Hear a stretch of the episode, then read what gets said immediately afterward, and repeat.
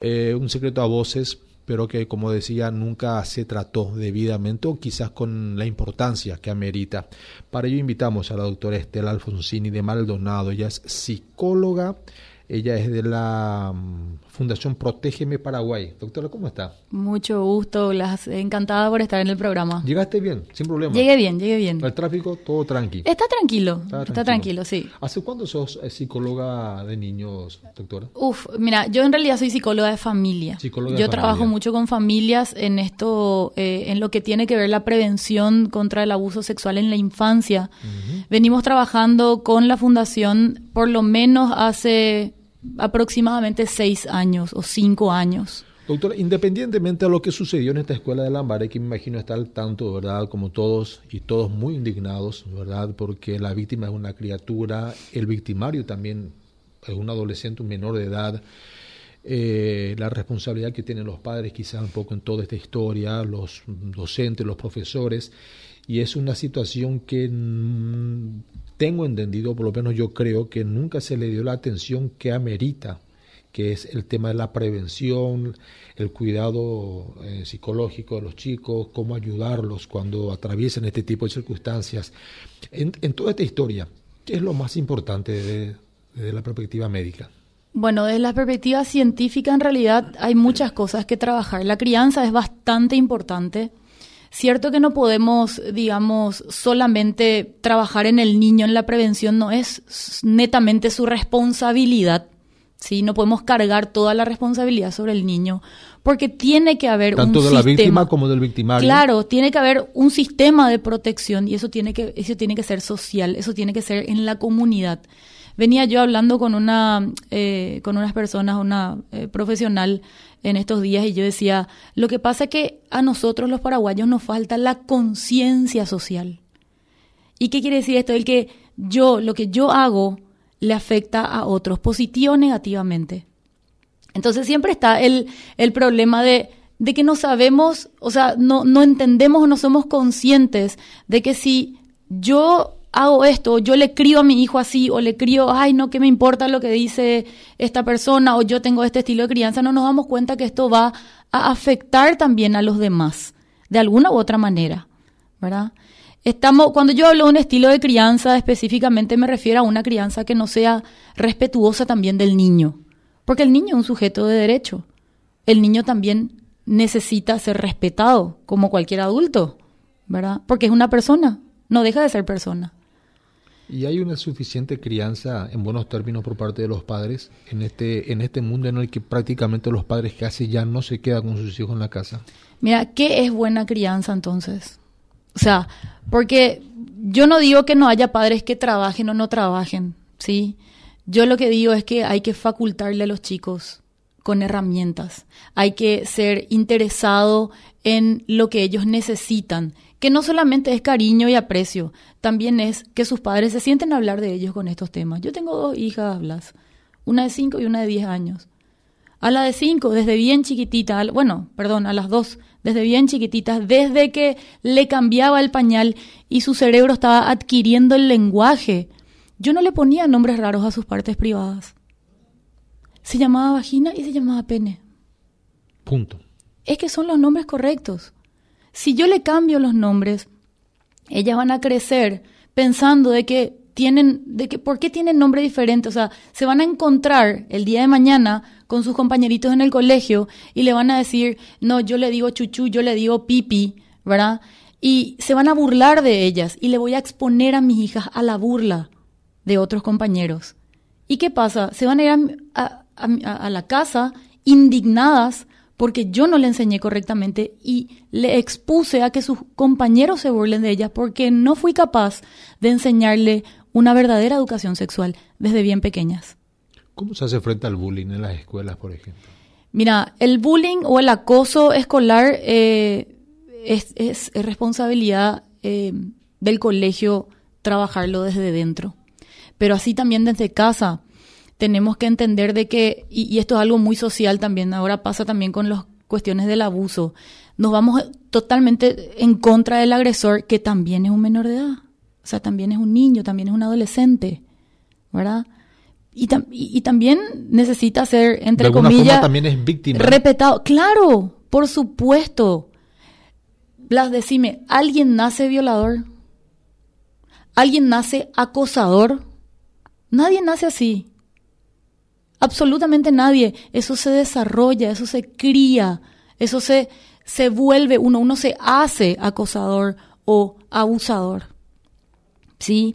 Y tiene que ver con las experiencias del chico y con, si, con el tema de que si fueron o no suplidas esas necesidades y fueron direccionados y educados, encaminados. O si fueron o no también víctimas de eso. Y mira, uno de los factores, y lo puse ayer en mis redes sociales, uno de los factores principales para que los chicos sean violentos y sean el día de mañana abusadores es la pornografía.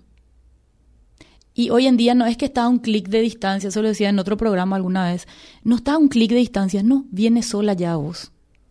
A través de los celulares, a través de las computadoras, ¿sí? Viene sola, están jugando un jueguito, le salta, le aparece, ni siquiera, ni siquiera buscaron. Y nosotros los padres tampoco nos tomamos la molestia de, em, porque existe la forma de poder evitar que esas páginas aparezcan en los teléfonos de los chicos. Sí y no. Los filtros son seguros, pero no son 100% seguros.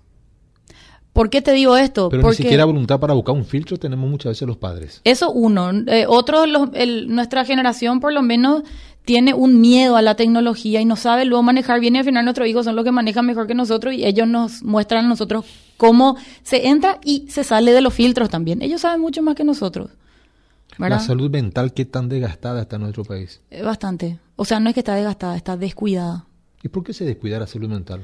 Porque no hay una conciencia de la importancia. Ahora la pandemia disparó, disparó mucho esta, em, esta conciencia un poquitito porque estuvieron encerrados, estuvimos encerrados un año y medio prácticamente 100% en la casa y resulta que la gente se empezó a desesperar, eh, mucha ansiedad, mucho, mucha depresión, mucha tristeza, mucha frustración, mucho dolor, mucha muerte, muchos procesos de duelo encerrados. Ahí recién empezamos a dar Y ahí es como que, ah, necesito había sido trabajar esto en mi vida. Ah, la salud mental.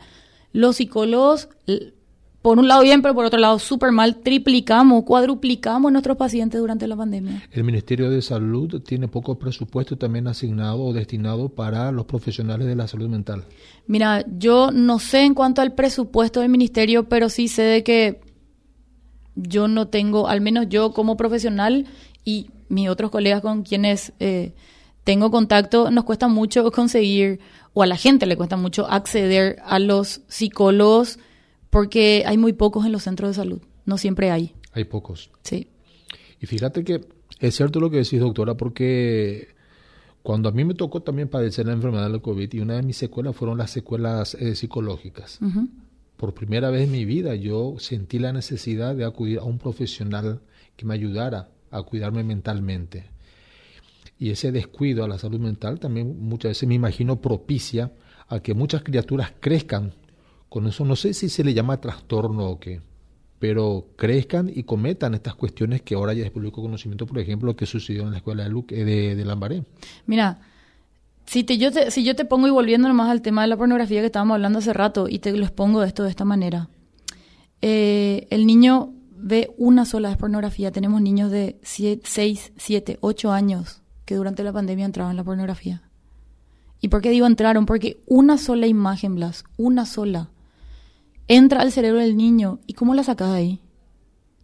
No podés, o sea, no es una sustancia que le apartas al niño y nunca más la consume, ¿verdad? Pero es algo que le atrapa y que él puede evocar constantemente en su cerebro, que le despertó algo. Y la pornografía es abuso sexual.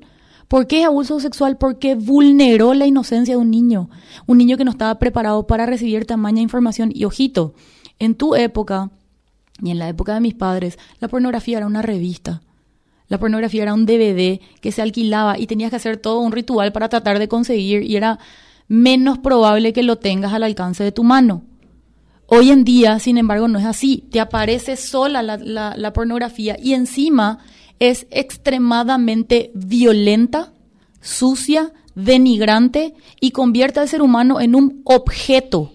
Deja de ser un sujeto. Entonces, ¿qué pasa? Se pierde la empatía hacia el otro El otro se, se convierte en algo en el cual es digno de, de, humillar, ¿me explico? Sí, totalmente. Y, y, entonces vos decís, bueno, pero estamos hablando de cuestiones de abusos nomás. No, estamos hablando de violencia porque son altamente violentas. Entonces vos te vas manejando en la calle y eh, hay un alguien te cerró el paso y vos estás extremadamente violento porque vos no le considerás al otro, porque en tu cerebro toda la información de la violencia que entró a través de la pornografía, del consumo de pornografía, te hace a vos verle a esa persona como un objeto denigrante.